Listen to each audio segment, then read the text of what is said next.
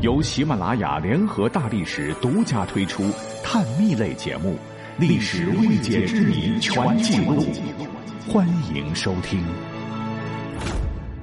大家早上、中午、晚上好，我是大力丸。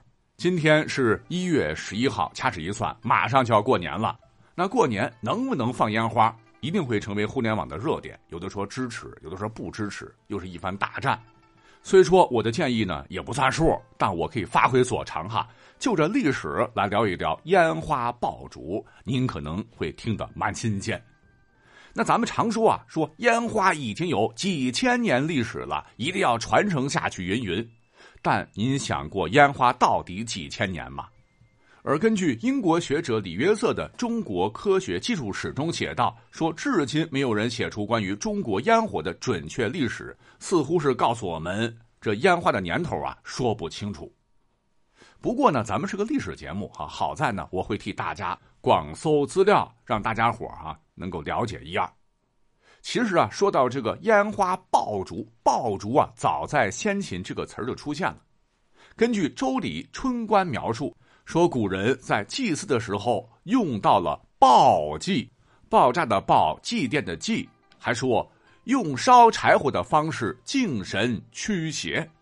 但这里的爆竹可不是我们现在加了火药的点着鸟噼里啪啦的二踢脚麻雷子大地红，剧烈爆炸的这个火药应该还没发明呢。这个柴火就是竹子哈，竹子烧起来中空，热胀冷缩，就有了噼里啪啦的响声，符合“爆”这个字儿，所以称为爆竹。请注意，我刚才说到了啊，使用的这个火药不是很剧烈的火药，因为各位不晓得，其实啊，春秋时代中国就已经有火药民间应用的记载了。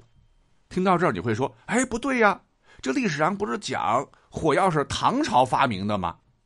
不着急，听我慢慢讲。你看火药，哎，为什么要带这个“药”字呢？就是由于那时候科学不昌明啊，古人想长生不老，一门心思想通过炼丹走捷径。最著名的例子，你像是这个秦始皇一统天下，派徐福到海外求药，还聚集了一大批的方士铸炉开火，加入各类矿物质炼丹。后来汉武帝也迷这个啊，经常组织一大批的人炼丹玩。其实他们这个套路哈，都是来自于先秦时期，那故而有可能火药呢，就是出自方士的炼丹炉。并且早在先秦时期，这些民科化学家们就定义火药为长生不老药的原材料之一，这也是火药带药的原因。值得一说的是，古代很多炼丹家也是很厉害的中医大师了。根据《范子叶然》记载说，消食出陇道，也可以断定春秋时期啊已经有利用原始火药来治病，呃，放在药方里的记载。历史继续向前发展。直到西汉，据说也是炼丹时发明豆腐的皇族淮南王刘安，在《淮南子》一书中也写道：“寒雷吐火之术出于万壁之家。”寒雷吐火，说白了就是炼丹炉中各种化学物质爆破时发出的声音和火焰。这应该是烟花的雏形了，也算是火药的 Pro 版。那百年之后，到了东汉末年，三国战事不断。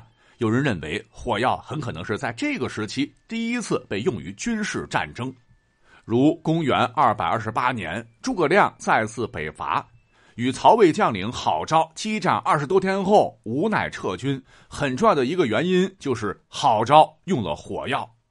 魏略载，亮起云梯、冲车等以临城，昭于是以火箭逆射云梯，梯然，梯上人皆烧死。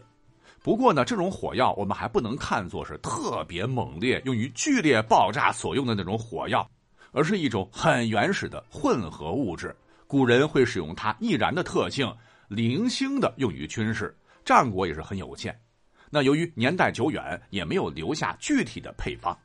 是直到后来的八九世纪的时候，据考证，应该是唐朝啊，才有了第一部详细记载火药配方的书，说以硫磺。雄黄和硝石并密烧之，会发生焰起、烧手面及火尽屋舍的现象。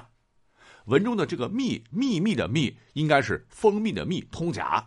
这个配方啊，应该是结合隋朝改进的基础上，用蜜加热变成炭，再和硫磺、硝石混合，让火药发生更为猛烈的化学反应。这应该算是 Plus 版，但很可惜，隋唐呢这个火药用在军事上是有限的，大部分的应用图景就是将火药用在烟花上。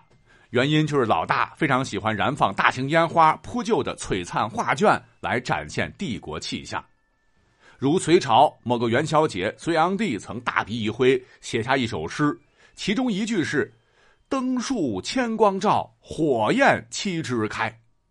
后来唐朝的某个元宵节，大唐的丞相苏味道也有一首诗，其中一句是“火树银花合，星桥铁锁开”，都证明。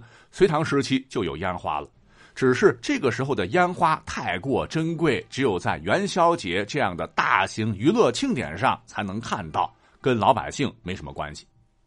多说一嘴哈，那个火药真正广泛使用到军事上，应该是在之后的宋朝了。